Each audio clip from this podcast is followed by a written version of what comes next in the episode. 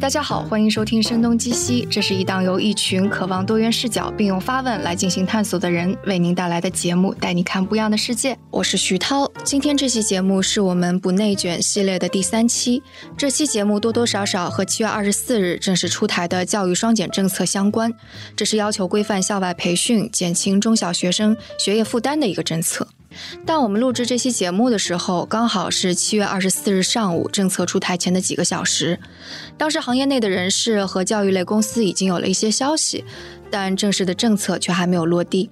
所以听众们会在节目开头听到，当我们提到政策落地时，是一种不是很确定的状态，所以也请多担待啦。不过，在这期节目中，我们并不是要讨论这个政策本身，或者是未来的行业影响，而是想要回到教育和成长本身。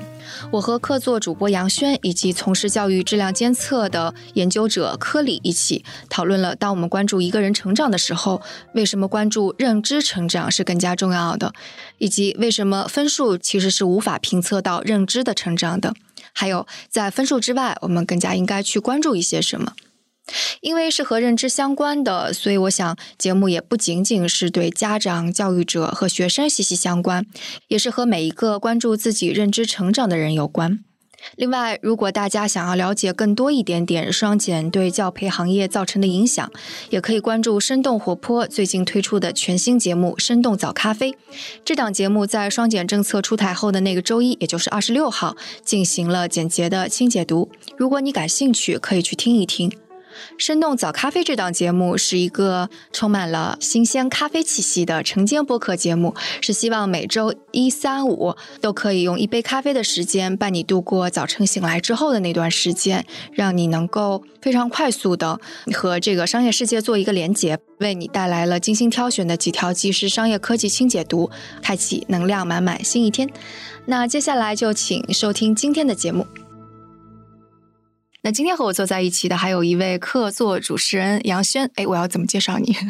嗨，大家好，我是杨轩。我在媒体行业工作了很多年，现在是一个媒体公司的记者的包工头子。其实更加正式的说法是主编。呃，对，主编。嗯，对，杨主编您好。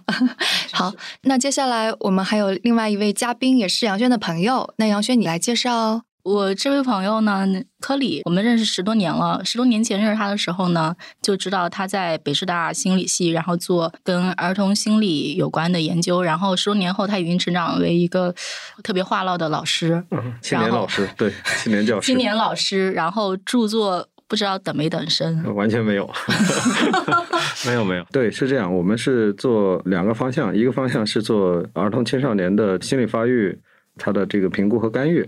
另外一个方向呢，我们承担国家的质量监测的工作。我们做义务教育的质量监测，每年的时候会在呃全国选一定的地区去评估国家的基础教育质量的状况，达成了一个成就，就是每个省我都去过。那我们今天聊的话题是跟当下热点还是相关的，对吧？姚轩，非常热，非常热。其实，在录节目之前，我还跟徐涛说，我说近期会有一个政策落地。现在呢，虽然就是官方的文件没有发，但是其实在行业里面已经在流传。最后的结果就是，昨天白天首先新东方的港股大跌，接着晚上所有的教育股全线大跌。你知道中国教育股的 K 十二龙头是好未来这家公司，昨天晚上跌了百分之七十的股价。这个事儿是个什么概念呢？好未来股价平稳的时候，在我的印象中，一直是一家四五百亿美元市值的公司。呃，当然它后来股价涨上去是多少，我都记不得了。它股价在今年年初最高的时候是九十美元。一股，昨天晚上是跌到了六美元一股。哇，那跌的有点厉害。对，所以我说这是一个非常大的商业新闻。也就是说，它从一家平稳市值的时候是四五百亿美元市值的公司，昨天晚上已经跌到了三十多亿美元了。这个其实就是关于中国教育要严抓这个政策，这个消息一直在流传，然后这个行业的股价一直在跌，直到昨天一个非常大的信息在。坊间私下流传，由于还没有官方官宣啊，我不知道节目播出的时候有没有会不会官宣，所以呢，就是市场就是情绪极度悲观，因为从市场流传的那个文件来看是非常非常严格的，就是说严格的不许课外班了这个事儿是吧？对，补课。嗯，我觉得就是感兴趣的朋友，其实你们应该是能够找到就是这个文件，然后可以逐条去看，就基本上是对。K 十二学科课外辅导应该是一个毁灭性打击。我以为这个消息已经出来很久了呢，因为就是 还没有放假的时候，你离市场和钱太远，不是这样的啊，这样子。嗯，大家一直在等这个文件，对，一直在议论这个事情。但是暑假之前说的那个，今年暑假没有课外班，老师要上，不是要在学校里边守着，那是怎么回事？它其实是两个东西。现在大家流传要出的这个是专门指向培训市场的，但之前的时候是有一系列的工作，从一九年开始吧，中央有一系列的政策去讲说要提升中小学。包括幼儿园的这个相关的工作，在那些工作的条例里面呢，都提到一个非常重要的指向，是说要求回归课堂，要求提升课堂的教学的有效性，然后要减负，包括体制问题啊、视力问题啊这些。那么在暑假前，实际上是教育部发动了一个很重要的工作，是所谓的五项管理。这个呢，给各级教育行政主管部门压力是很大的，要求说必须要把学生的负担减下来。那减负担的一个非常重要的方面，就是它的校外的这些补习啊这些东西的调整。所以之前的时候，大家是从这个角度来关注这个事情的。但是最近传闻要发的这个文件，它更多的是指向说对于这个行业本身的一些管理。其实这个行业这几年日子一直不太好过。前面的时候，最早的时候是因为发生了大量的这种卷款协调的情况。所以国家会要求说，你这个要按照集资来看他的这个工作，他有集资风险，有金融风险。对我身边其实就有朋友遇到过那种事儿，就是给小孩交了，因为交学费都是提前交的嘛，交完之后这公司携款潜逃不见了，倒闭了，找不着人了。对，一八一九的时候，其实就是集中要打击这种情况啊。当时对这个教育培训的行业有了很多规定，但是一直以来没有触及到说培训的内容啊是不是合适。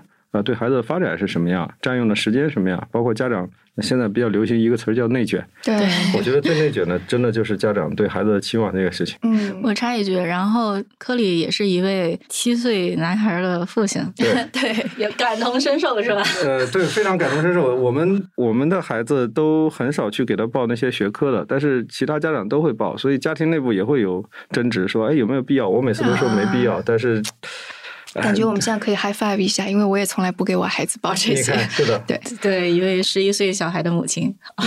是的，是的。因为克里其实是一直在研究儿童心理和儿童认知嘛，所以我觉得他应该是对于小孩该怎么教有一套自己的想法吧。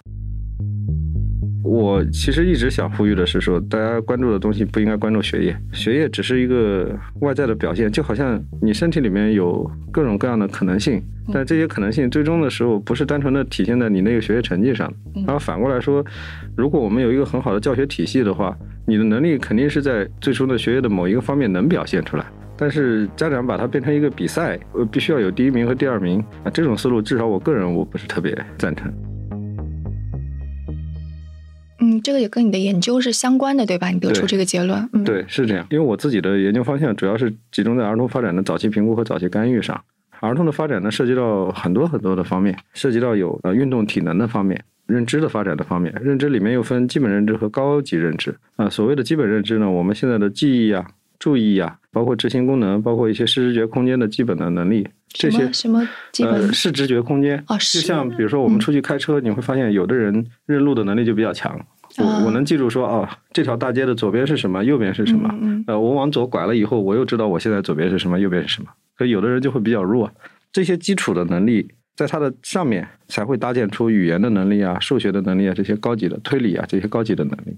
然后这些是孩子发展的一个方面，然后还包括孩子的情绪发展、情绪的觉察、情绪的感知啊，然后再包括社会性、与人交往这些，共同组成了小孩发展的各个方面。而学业仅仅是。某一个课堂教完了以后，最终他的成绩能达到什么水平而已，真的不应该用那个去代替所有的各方面的发展。比如你刚讲的这三大块的认知啊，这个跟比如说课堂学业中间只能 link 到哪个认知上呢？嗯，我理解它是一个综合的。人类能够区别于很多动物，有个很大的原因，是是因为我们学习的能力比其他动物快，比它其他动物强，所以我们能更好的适应世界、改造世界，然后我们能生存。那你那个学习能力强不强，其实跟这些因素都有关系。嗯，可以举一个例子，我不知道咱们几个里面有没有人会下什么围棋呀、象棋呀之类的棋类活动，对吧？嗯，基础的。这有有一个很有意思的地方，就比如说下围棋的，像什么柯洁啊这些比较顶尖的运动员，他能记住所谓的棋谱的范式，他能记好多好多，脑子里面可能几百个、上千都有可能。他瞬间都能记得住。可是像我这种白痴型的，你现在给我一个棋盘，上面有几十个棋子，摆出一个形态来，我也很难记得住。那是我的记忆力不如他吗？并不一定。他日常生活中很多记忆可能会比我强，对。但是这个叫专家和新手的区别。那专家跟新手最大的区别就在于，他所记忆的那些东西对他而言是有意义的，而对我而言是没有意义的。那这其中就是因为他的学习的某个特定的能力会比我来的强，在这个特定领域里面。那这种能力的培养可能会比单纯的看结果说啊，我出一张考卷，结果柯洁能够考到一百分，我只是零分，这个意义要来的大。呃，我每天让我真的花出百倍的时间去背那些东西，我可能也能考个二十分。但这个二十分没有意义，嗯，因为我并不知道这个棋谱对我的意思是什么，它背后的道理是什么。那这种工作就我觉得特别浪费人的精力。所以如果说教培机构都是在做这种重复性的工作的话，我是觉得没有意义。教培机构其实那个过去一段时间有一些叫学科思维的培训。什么叫学科思维的培训？比如说数学学科思维，然后说我不是教你算数，我是教你数学思维，就这种。但是就比如说，如果一家公司说我教的是思维，但是他其实在教数学，这个东西，比如说监管机构怎么去认定？所以我觉得可能对国家监管来讲是一个比较难搞的事情。对，这个的确比较难界定，因为有的事情是相通的，是要数理逻辑，但的确会涉及到有一些需要用到数学的内容，这个的确很难界定。我记得科里之前讲过一个事情啊，你讲过，因为你比如说你去三百多个地方去做，比如说小学生、中学生的认知测试，你会认为说这个测试跟他未来的这个考试成绩不是一致的，是这是怎么回事？啊，对，我觉得这个是可以讨论的，就是大家可能经历过一个可能是普遍现象吧，虽然现在教育系统都会讲说我没有干这种事儿，但是很多地方它会有一个通过中考或者说甚至小升初的时候会有一个掐尖儿的现象。就是说，有一些区域内的好的学校，可能我通过种种方式，我把最好的学生招到我这个学校来，然后最终的时候，我的成绩肯定就在，比如说我是中学的话，我最终的高考成绩肯定就在区域的领先的地位。那这种事情某种程度上是靠学生啊水平比较高收集起来，但是这个水平高，即使是在这些顶尖的学校掐尖儿的情况之下，他最后也会有问题。有一些孩子他进校的时候成绩很高，但是最后出口的时候是 fail 的。那为什么呢？呃，我们过去几年里面一直。在支持一些学校去做一个很有意思的工作。这个工作就当他完成了这个招生以后，啊，我们不去干预他的招生过程。但当他招生结束了之后呢，我们会给学生及时的去做一下认知的评估。那根据认知的结果跟他的学业结果一起呢，提交给学校。我们提交学校的目的是希望他能够更合理的分班。啊，我们不能把尖子生都集中在一个学校。教育部现在也不允许。就这样的方式，其实对于教学并不有利。我们应该尽量在一个班里面让。不同水平的孩子都在一起，哎，为什么这样有一些好处？首先，我们当然要讲，就是从伦理或者说从公平的角度，肯定是这样的。另外一方面呢，有利于教师去做教学。如果你这些孩子都是快班的，除非你这个教师是说，哦，我就是用来教尖子的啊，那可能我永远一直教尖子就可以了。但这样的老师让他再去教相对普通一点的孩子，他会发现，你会发现他对这些孩子的促进并不有效啊。我们更多的会希望教师会考虑到。各个年龄段水平的孩子呢，我把这个教学的活动做得更多元一点。嗯，就是为了说让老师能够各个水平段的都能教。当然，首先是为了公平。然后，呃，那么我们在为了帮助这些学校去做分班的时候，我们提供他平行的两类的信息：一类是学生的成绩，另外一个呢是他的认知发展的水平。我们会发现，如果我们追踪这些孩子的话，啊，包括像北京的密云县，我们之前很长一段时间去帮助密云去支持。那么我们会发现，那些认知水平更好的孩子，可能他长远的发展会更好。啊，而这些短时间内集中投入了大量的精力，短时间内他一个特定的学习成绩可能会提高。嗯。但是长远来看，他的基于认知的这种学习的能力不那么强的话，那他可能效果也不是那么好的。而学习能力的培养提升，它跟单纯的说让他做题是不是一回事儿的？我们培养做题家是不能提升他的成绩的。所以从这个角度来讲的话，我会觉得大家关注认知会更好。单纯做题是不能够培养学习能力的。对，这中间大的分野是什么？我觉得还是一个现在的出的题的质量会有问题。哦，现在高考已经有了很多很多的优化啊改革，但是可能我们往前数十年、二十年，你会发现题目里面，如果我们考虑每一道题目背后的原理的话，嗯，很多题目仅仅是把一个理论或者说一个知识点放出来。然后去考察你这个知识点记住了没有？问你这个东西，然后下面四个选项你选出你觉得对的一个而已。考的是记忆，你的意思是说？对，考的是它的记忆本身。但是我们现在更强调的是说，一道题目出来，不管它是一道简单的数学题，还是说一个语文的阅读理解题，我们考察的都是它背后的一个思维的过程。比如说，同样是阅读理解，我出这道题的目的可能是希望你回到原文中找出一个指定的信息，或者是你回到文中根据若干句话去提炼出一个观点。那我们考察的是你这样一个认知过程，在这个认知过程中有很多环节，在具体的环节有可能会出错。那么这些不同的错误选项，那么当你选了某个错误选项的时候，可能证明了你的刚才的认知过程里边的某个具体环节出岔子了。这种结果才会有助于我们去分析这个孩子的学习状况如何。拿着这个有效的信息，我们才能去改善后面的教学。那坦率的讲，我们现在的大环境可能做不到这样。我们更多的题还是简单的说啊，评估一下。啊，你这个知识点掌握了没有？啊，记住了没有？所以在这种情况之下的话，我们的日常考试和我们的一些呃区域的大考试，没有办法给我们的教育者提供足够的信息去改善。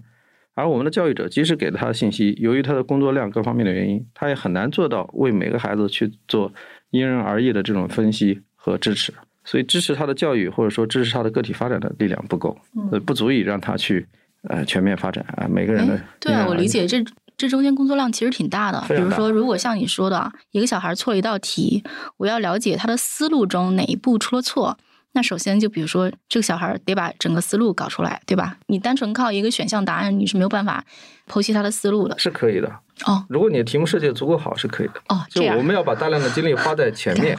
我外行人没有，是大量的精力花在前面，就是出这个题的过程。出这个题的过程，相当于是你建构了一个模型，这个模型当。这个学生从入口进来的时候，走过这条路，那这个过程中可能会发生各种事情啊。每个不同的事情，我们考察的是什么？这个本身是有技术可循的，包括有一些数学的技术，包括什么都是有很多技术，而且有很多技术并不那么难掌握啊。给教师做一些必要的培训就可以做到。问题是，教师现在的工作量太大了。嗯，对，一个班四五十人。对，嗯。而且我高考的时候一个班七十个人啊，那你这个现在完全已经不符合国家相关标准了。好的，对，理论上来讲，我们觉得现在还是控制还行的啊。对，说到考试这个事儿，就因为你们做认知测试，它也是个测试，我就会特别好奇，它是怎么去测的？我们的很多测试更多的是 task 为主的，让小孩做一个事儿，对，做一个具体任务。嗯嗯，比如说像呃儿童动作发展的评估，是我自己的具体的研究方向。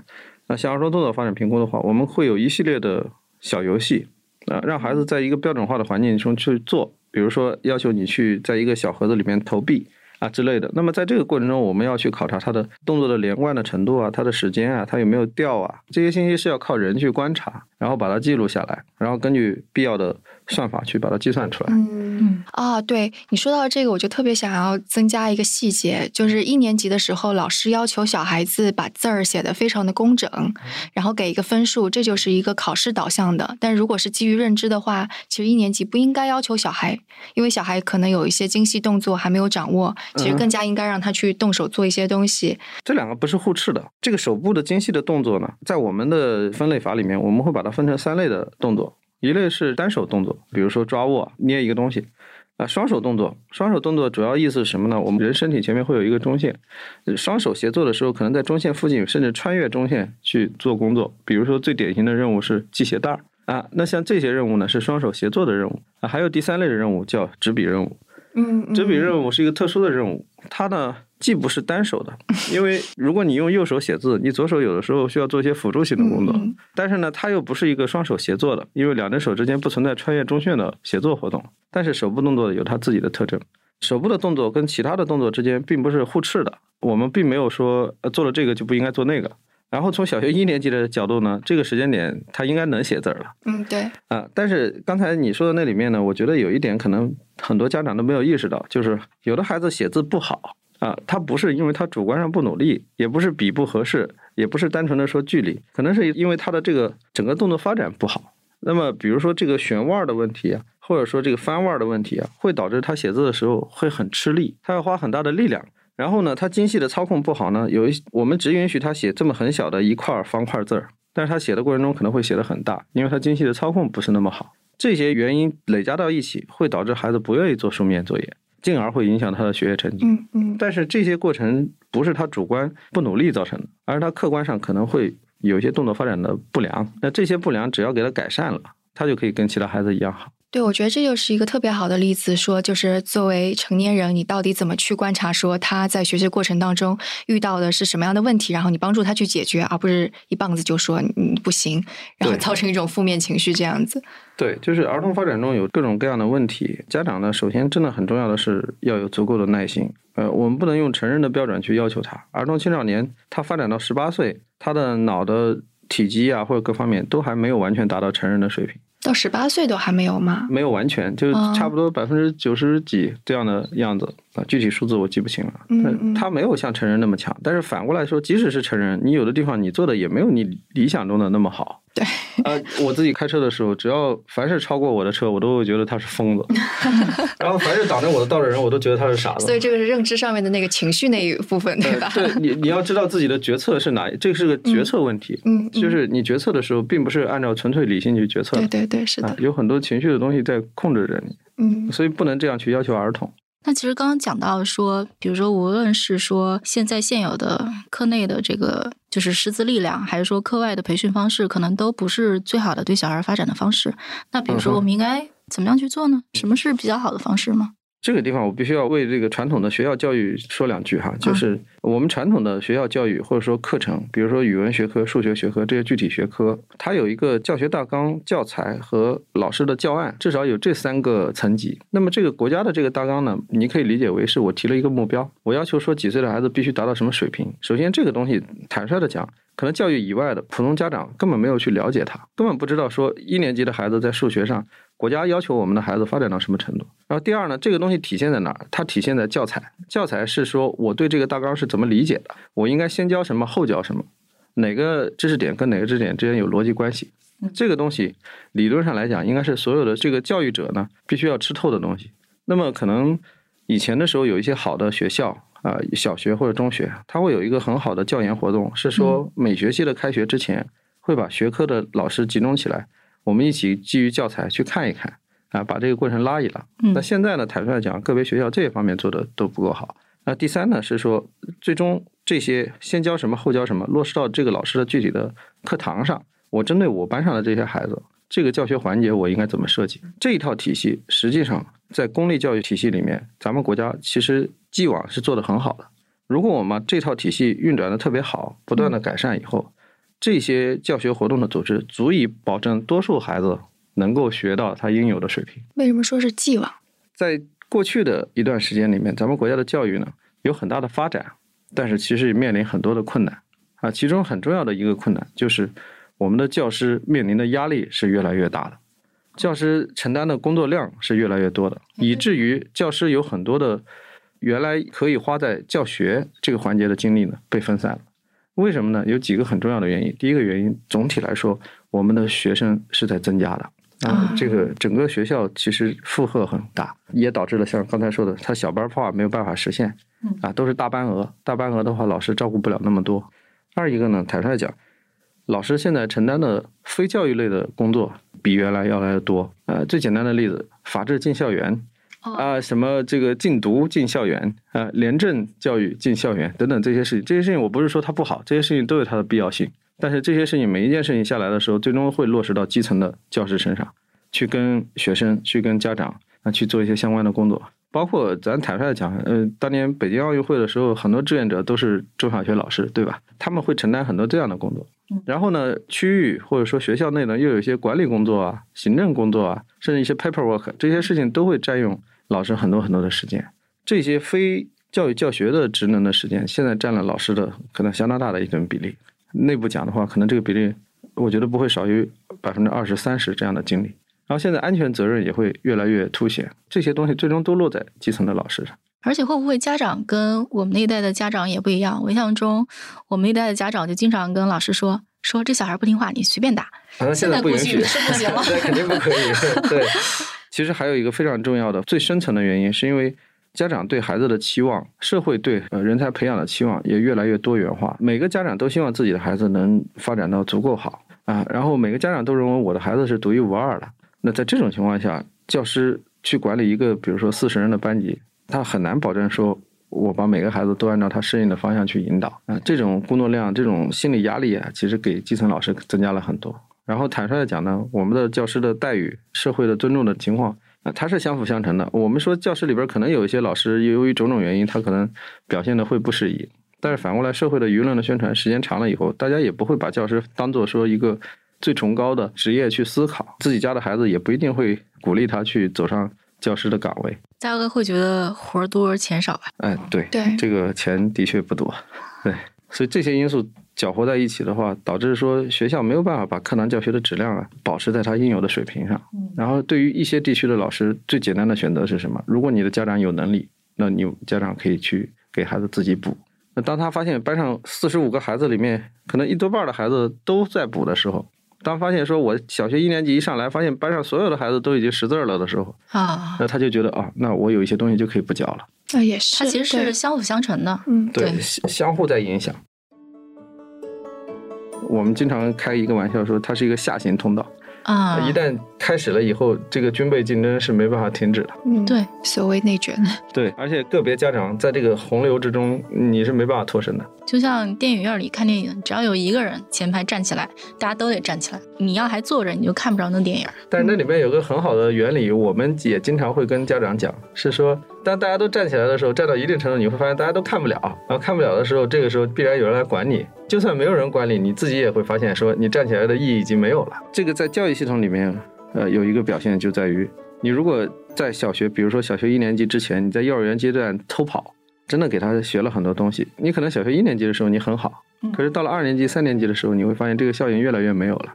付出的代价是什么呢？由于小学一年级的时候，孩子觉得我什么都会，到了二年级、三年级，这个呃，慢慢慢慢发现这个优势没有的时候，要么这些孩子会对自我的信心会产生很大的打击，发现说啊，原来我不行，或者说我觉得我不行。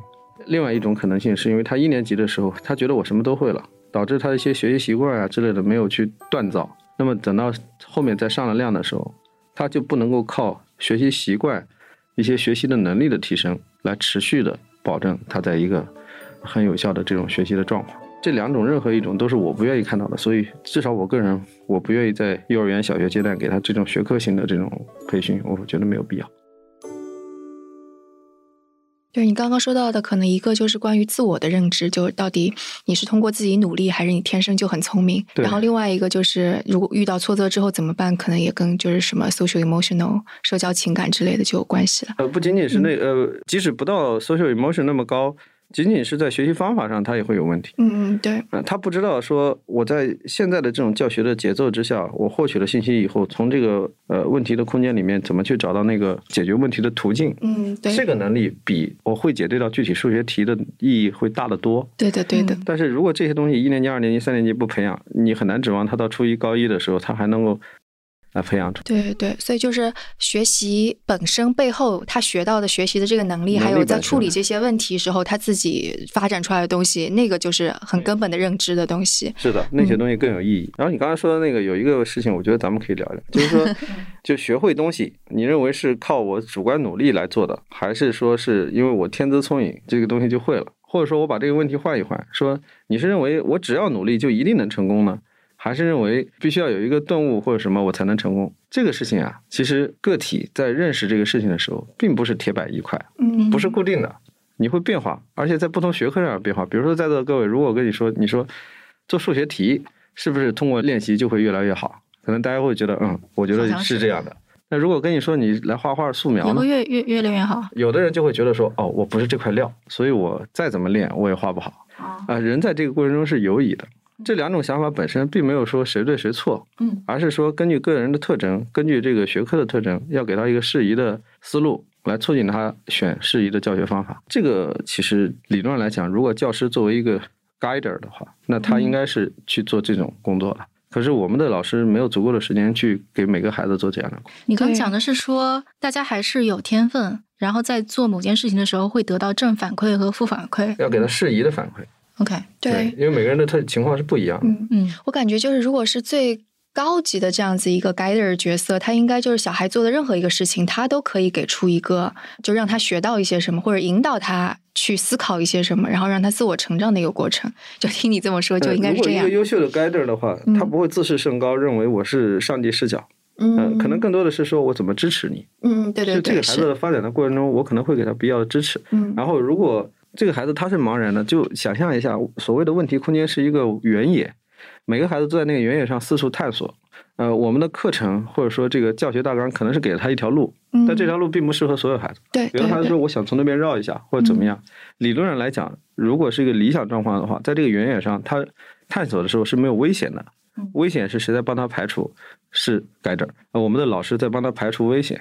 然后当他需要的时候，走到哪个地方，我需要什么资源的时候，老师要及时的把这个资源给他，因为他自己是不知道。走到荆棘丛的时候，给你一砍柴刀。他自己可能不知道什么资源最适合。如果我们辅助的特别好，那么他可能就可以走到他想要到那个目标去。然后必要的时候，我们要给他必要的反馈，说你现在这个路是不是走的对？呃，你应该往哪个方向偏一点？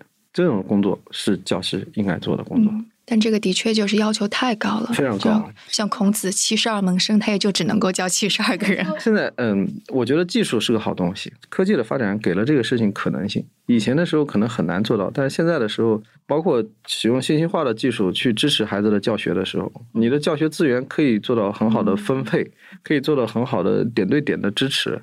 然后可以做到个体自适应的评估，这些技术其实给这幅画景是提供了可能性。要是以前的话，这个可能完全不可能，或者说你要缩小规模，你一个老师只能指导，比如说少数几个孩子。我跟行业里的公司聊过，因为很多公司都是在做一些，比如技术或者说 AI 的研究，比如他们从语音语义识别或者图像识别，先对小孩的那个比如程度做一个评估，然后再做个性化的反馈。有一家公司 AI Lab 的人说，他们现在只能做到说，比如说你的答案是怎么样，我给你一个反馈，但是他认为说，接下来他们就能够对比如说解题步骤做出一个。评断，然后再去找出每个小孩他是在哪个环节上出了问题。嗯，我觉得好像就对应到你刚才讲说，一个好的对小孩认知的评估应该是怎么评估的？对，如果从评估的角度呢，就好像大概两个礼拜前我们刚参加一个人工智能的会，就是如果从评估的角度，可能跟人工智能的现在的一些划分呢会比较类似。至少我们会讲说，从技术或者说这种需要一些。高技术含量的内容呢，主要至少在三个环节。一个环节是前期的这个题目构建的环节，或者说内容环节。那你的知识体系是什么样的？然后这个知识体系怎么去转化到题目？你这个题目构建的模型是什么样？这个工作是在最前面，也是最难的。它要求说你既对技术有一定的理解，又要对这个学科领域、对学生的学习过程和认知的过程有一定的了解。然后第二个环节呢，其实我个人会叫它是个 sensor，就是说你用什么技术。来获取学生的什么信息？你那个获取信息的过程，这是个很 tricky 的部分。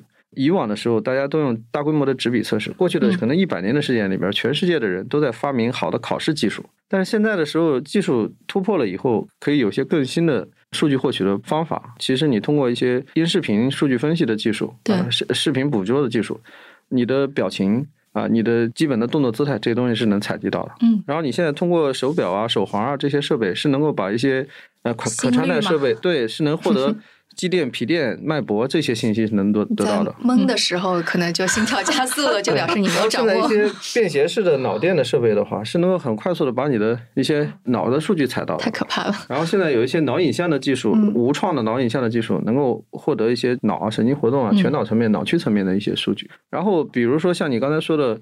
这种呃自然语音识别这些技术，对，它又能够很快速的去做这种音频的数据的处理，而且识别率还很高。对，那这些技术就使得这个 sensor 的环节也有了很大的改变。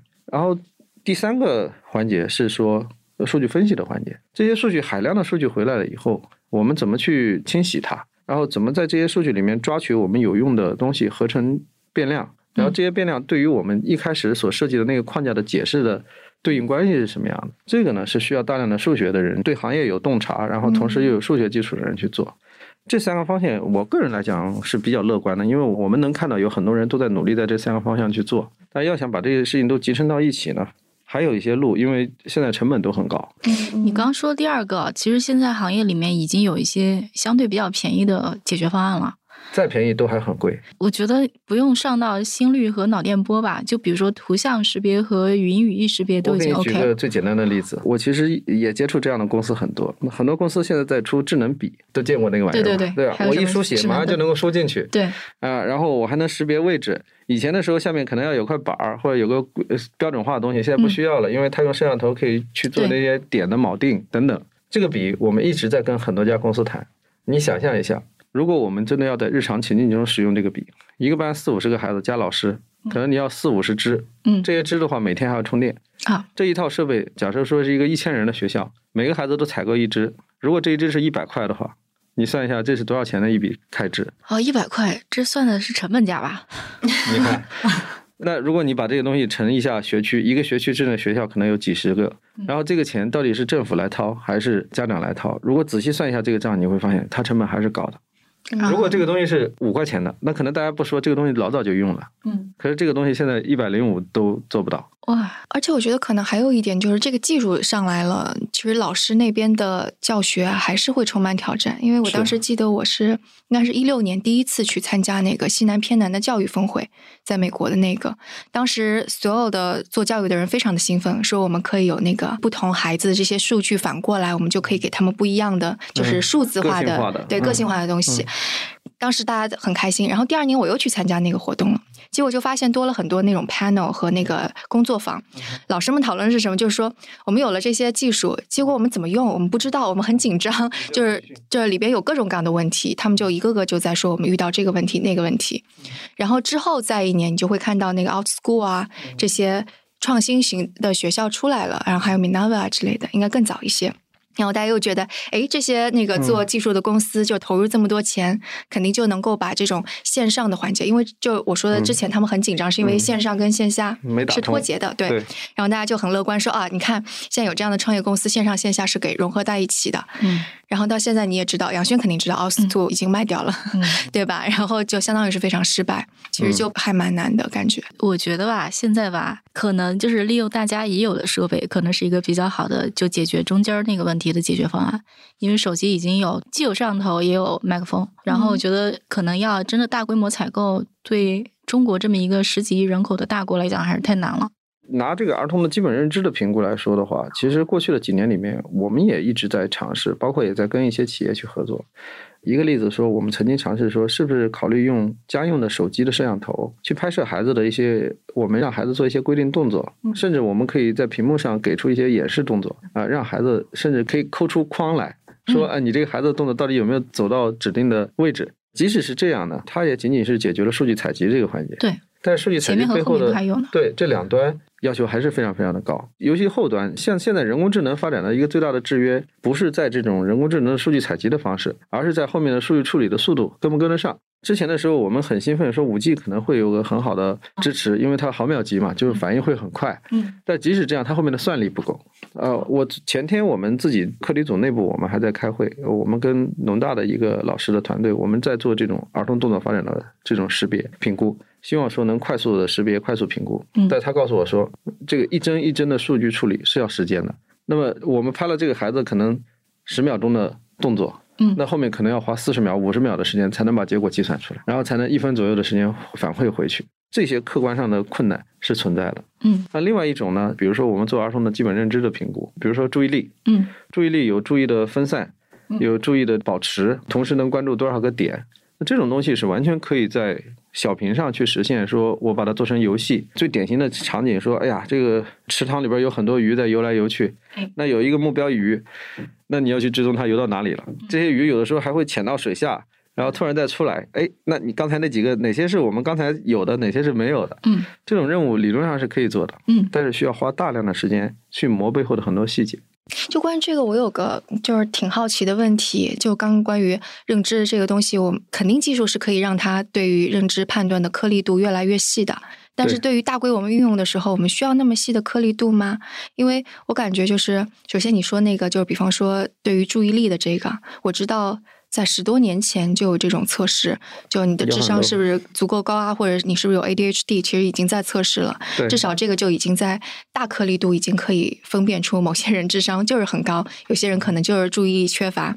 然后我知道还有那种就是美国，嗯，有一些学校在用的类似于认知测试，对它其实那种对对对，它就是用这个来分快慢班的这个。那其实它也可以把一些就是认知比较超前的小孩给筛选出来。理论上可以，对对对对，所以就是当它颗粒度非常低的时候，如果脱离开说每一个教师能够运用它作为一个工具，用到每个学生，就其实它就没有用，对吧？就颗粒度再细也没有用。要看目标。嗯，就好像呃，我们现在是做儿童发展的评估，嗯，我们推出了一个中国儿童的发展水平的一个水平标尺。那水平标尺里面，我们会按 A 到 F，把孩子可能会划定到六个级别上。那大家就会想一个问题，就比如说，如果你的孩子是 C 和 D 的这种水平的孩子，那其实家长可以不用太担心。那这种情况下，我们对孩子的评估也好，或者说后期的这种支持也好，其实可以颗粒度稍微大一点，没有问题。你说 CD 就是普通孩子，对正常孩子，嗯嗯但如果是 E 和 F 的孩子就不一样了。那我们必须要对他很精准的去评估，我们给他提供支持，他才能够做的跟其他孩子一样好。他本身也跟孩子的个体差异有关，嗯，再一个呢，跟你的目标也有关。我们会遇到有的家长会觉得说，哎，哪怕我的孩子现在是 B，我觉得他还没到 A，但是在我们我们会觉得这个事情没有必要。嗯，嗯，但有的家长又会心很大，说觉得我的孩子是 E 啊，E 就 E 了，只要他的数学能够把题做会就行了。那么他的运动怎么样，我不用管。他注意力好像现在分散一点，他会觉得说，哎，也许大了就好了。就现在大家的观点目标也不一致。对，所以这个就是还是说那个评测出来了之后，后续他的具体要做什么，这个得要关联起来。要关联起来。嗯，对，如果是比方说说我说那个加州学校拿这个认知测试来筛选分班分分班，这个呃，这是理念问题嘛？像我咱们国家，我们会认为说，我们不介意分快慢班，嗯，因为快慢班从教育公平的角度是不合适的。对对对，它显然就是，而且那还是个公立学校。对，但是从因材施教的角度来讲的话，呃，我们一直在强调一个概念，叫做分层教学，对，就是说嗯，，即使是同一个教学目标，那不同的孩子他实现的手段是不一样的。嗯有的孩子可能需要一定的练习的量，有些孩子更多的可能是在我已经知道了这个知识点的基础上的话，你的下一个这个教学目标是在哪个方向？那这种情况下，给教师一些必要的信息其实是有用的，对对对，包括一些学生的认知策略，嗯那孩子自身的策略发展是不一样的。嗯嗯，我刚才提到说，我们曾经在密云做了很多年的支持。那那个支持里面有很重要的一个对教师的改善的环节，就是提醒教师说，在新生入学的可能一个月的左右的时间里面，你不需要更多的强调他的学业表现，更多的是把他的策略啊、方法啊这些东西给他调对了。策略方法具体举个例子呢？学习的策略和方法，对，找到他自己合适的策略。嗯，每个人不一样嘛。对，我觉得可以稍微通俗一点讲，比如说，可能说的有一点理论不正确啊，就比如说，有的孩子对他来说预习是有用的啊，我能主动思考，基于已有的知识，我知道这个新的知识在原有的知识的结构上是什么的。那有的孩子预习对他可能意义并不大，对他意义大的可能是说，课堂讲授完成了以后，给他提供精准的练习题啊，一些准确的题目，在题目练习的过程中，他可能能够理解啊，这个知识在什么位置。嗯每个孩子的策略、他的习惯是不一样的。那这种情况之下的话，给不同的孩子的题目，比如最简单的一个环节，课后的练习题，我们会建议说，对于不同的特征的孩子，那的课后练习题的形态是不一样的。有的是以巩固性的为主，有的可能是以这种呃非常规问题的解决，嗯呃为主。那这种工作其实是有意义的，这个是通过评估是能够评估出来的。可以，哦，那我觉得这个很好。嗯因为评估只是所有的工作的起点嗯，评估得到结果以后，这个结果需要跟它的实际情况相结合的解释，解释完了以后，我们需要考虑说这个结果怎么去使用。其实更多的工作在后面，评估嗯很难，但是评估只是起点。所以你会对你儿子进行评估吗？嗯，我觉得那么标准化的评估没有意义，但是嗯日常的一些观察还是有必要的。但是其实这些观察不会超过一个普通父母对孩子的关注的范畴，因为他毕竟不是研究对象，是吧？生活 生活没必要搞得像实验一样，对吧？嗯，虽然儿童心理学的发展的最开始普莱尔时期就是这么来的，就是通过观察自己的孩子，然后做出。如果你是一个普通的家长去观察正常的儿童呢，基本上都没有什么问题。但是对于一些特殊需要的儿童的话，那可能普通家长如果不具备一些知识呢，他没有办法去甄别。那这种情况的话，呃，一方面是需要普及一些相关的知识，另外一方面就是专业机构要在一些环节上能够拦得到。就像现在大家说小孩的龋齿、视力这些问题，普通家长你不用太多关心，因为幼儿园一定会给你筛出来，筛出来以后一定会跟你联系，联系完了以后大家一起讨论这个事儿怎么解决。可是嗯儿童的注意力发展的障碍、动作发展的障碍、特定学习障碍、呃社会交往、情绪的障碍这些东西，咱们国家目前仍然没有一个好的机制，说我能拦一刀，我通过一些大规模的这种 monitoring 或者 scanning 能够把这个事情挖出来，然后来告诉你家长，我们一起再去支援他。目前国内还做不到。对，我觉得我作为一个家长，我特别需要的就是，比方说学校里有套什么东西，他评估了之后告诉我啊，你作为家长，你就这几个方面、这几个方面支持他，其他方面可以不用管了，那我是最开心的，就相当于我有个说明书。可是你是一个 well educated 的家长，你会这样想。可是你有没有想过，有一些家长会那样想：我的孩子好好的送到你幼儿园，为什么最后你告诉我我孩子有病？啊啊，他就没有觉得自己的孩子有问题？不会，嗯呃，然后第一他不会觉得有问题，第二他会觉得这个问题不是我的啊，是你学校的。当然，这个家长我没有说这个家长不好的意思啊，我能完全能理解他的心态。但是真实存在，对对对对，我觉得有的家长他会这样理解：说我没有能力去顾我的小孩，那我更相信你学校是个专业机构。那么好了，我把它交给专业机构，我的任务就完成了。可是专业机构心情非常忐忑，他会觉得说：哎呀，你看你家长既然这样讲的话，我宁可把所有的事情关在我的校门里面，不用告诉你们。我举个例子，我们做儿童动作发展障碍，我在全国我们到现在大概测了几万孩子，其中检出有障碍的孩子可能几千人。我们把全国分成七个片区，可能七个片区里面有至少八九个主要城市啊，每个城市我们都测了几千人。所有的这些人里面，只有一个家长在我们去跟他接触之初，他就告诉我说：“我怀疑我的孩子有动作发展障碍 （DCD）。”只有一个，其他几千几万个家长根本没有听说过儿童有动作发展障碍，也不知道自己的孩子动作发展状况如何，什么都不知道。他们的那个收入状况啊，教育程度都有，什么样的都有。而且发生障碍的孩子也是什么样的人都有，包括学校。动作发展障碍最后会导致什么样的问题呢？对小孩来讲，动作发展、注意缺陷多动、什么这个特定学习障碍，他们都是一个大类，叫神经发展性障碍 （neurodevelopmental disorder），神经发展性障碍。嗯对。这些孩子他都会表现在某一个方面的不足，嗯，比如说动作发展的不足、注意力的不足、读写算的不足等等，嗯嗯。但这些不足呢，最后都会综合的，它的共同深层的内核都是习得的能力，就是学习的能力。所以你在三到六岁可能有这样那样的问题，最终到七到十或者说更高的时候，最终影响的肯定都是学业，然后最终影响的都是你的职业选择，在这个事情上持续累加的，都会影响到。社会交往、情绪这些方面，为什么？自我认知。对，举个最简单的例子，五六岁的小孩做操场活动，大家一起玩嗯，那个孩子老是玩不好，大家会跟他一块玩吗？时间长了就不会。你即使是动作发展不好，但最终的话，你会影响你的人际交往和社交的发展。嗯，会影响到自尊自信。长远的话，还会有些情绪问题。这些问题是慢慢累加起来的，是你三到六的时候不处理，到七到十岁的时候又增加了一点点。然后十一到十五的时候又增加一点，成年早期的时候又增加一点点，是这样一个过程。但如果给了他支持，他就可以像其他孩子一样好。嗯嗯。所以还有就是这些信息怎么能够触及到潜在的应该用到他的人？我还记得，就是因为我 我儿子特别调皮，一进幼儿园小学一年级就老被告状，就是上课的时候要动来动去。我还特意去问过老师，我说他有 ADHD 吗？他有多动症吗？然后老师想了半天说他应该没有，他专注的时候还挺专注的。然后我就马上就放下心来了。对对对，遇到一个很好的老师，嗯，他有一些基本的判断。对对对，当时我们在那个学校还比较好，是因为他会有 specialist，他那个学校是有两个特殊的班级是给呃类似于自闭症的儿童的。所以那两个班级除了普通的老师之外，还会有专门的 specialist 来给孩子诊断。School psychologist 这样。对对对，这个其实对于家长、对于老师都还蛮重要的。包括我现在，我依然觉得我还蛮需要有这样子非常懂得儿童心理或者发展的老师来告诉我说，我这个孩子他在学校里老出现同样的状况，究竟是。暂时的状况呢？还是说是因为我管教不好呢？还是？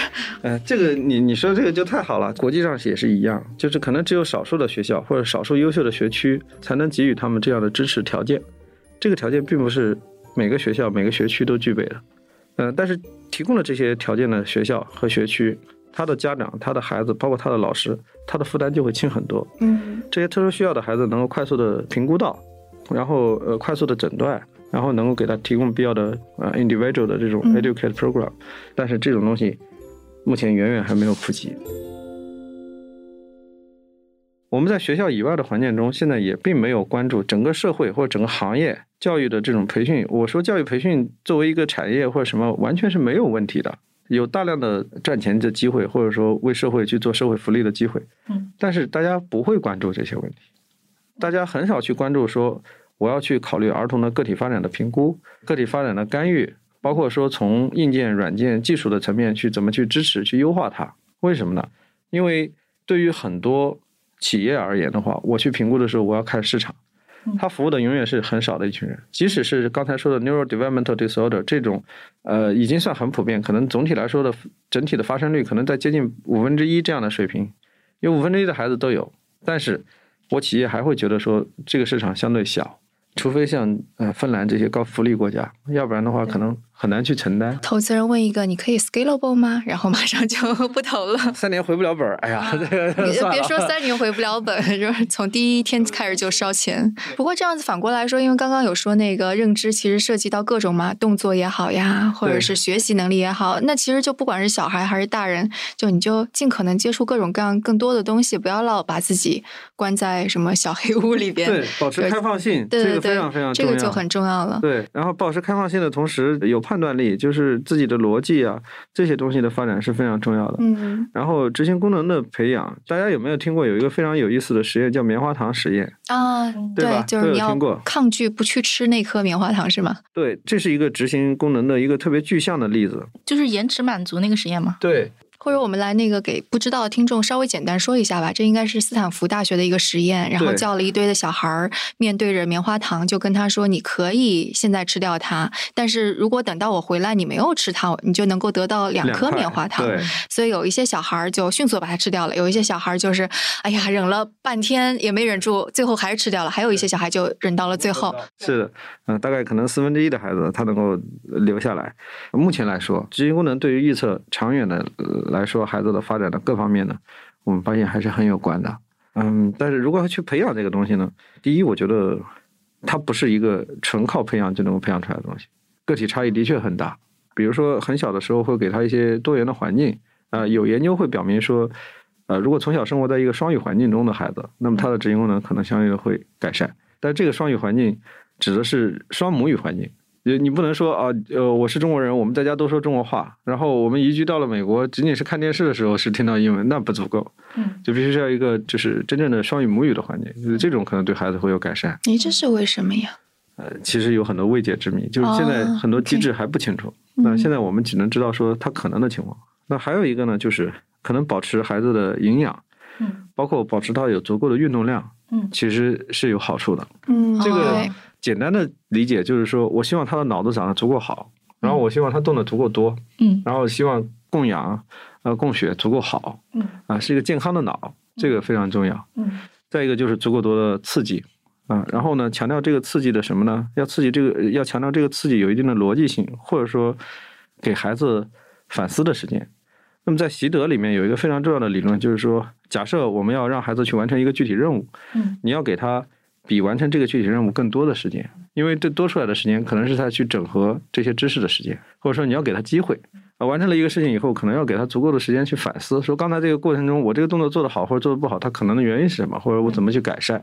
这种工作对于内化他这些知识啊是有帮帮助的。我觉得这个甚至对成人也是很重要，因为我发现我很多时候想明白一个事儿或者想出一个 idea，通常是我无所事事的时候，而不是工作特别紧，压得我累得喘不过气来的。对，所以我就很怀疑大厂的九九六究竟效率有多高。所以就是，就即使对成年人而言。该出去玩的时候也出去玩，非常重要。见不同的人，要听不同的话题，听播客，播客有不同的话题。对，呃，受到不同的刺激，产生新的想法。这个我也能够打广告。所以声东击西，聊不同的话题。对，我觉得小孩儿从你刚讲学习习惯，还有就是自己的动力。就比如说，我想想要学习这件事情，可能更重要。嗯，对，靠别人推着可能不太行。那这就有一个特别典型的观点，家长的观点。家长会说：“小孩那么个小屁孩，他哪知道他愿意什么呢？或者说他他想从事的那个东西，我觉得他那个行业不挣钱呀，我要尽早的去调整他。”这个观点很有市场，很多家长都是这样想的啊。而家长会觉得说：“我帮你设计好一条路啊，那么这条路你现在必须要学什么？”或者说还有一些家长会说：“你看，不是每天坚持让你学琴的话，那么你长大了你这个琴肯定是学不会的。”嗯，这种观点很奇怪，在中国很有市场，很多很多家长都是这样理解的。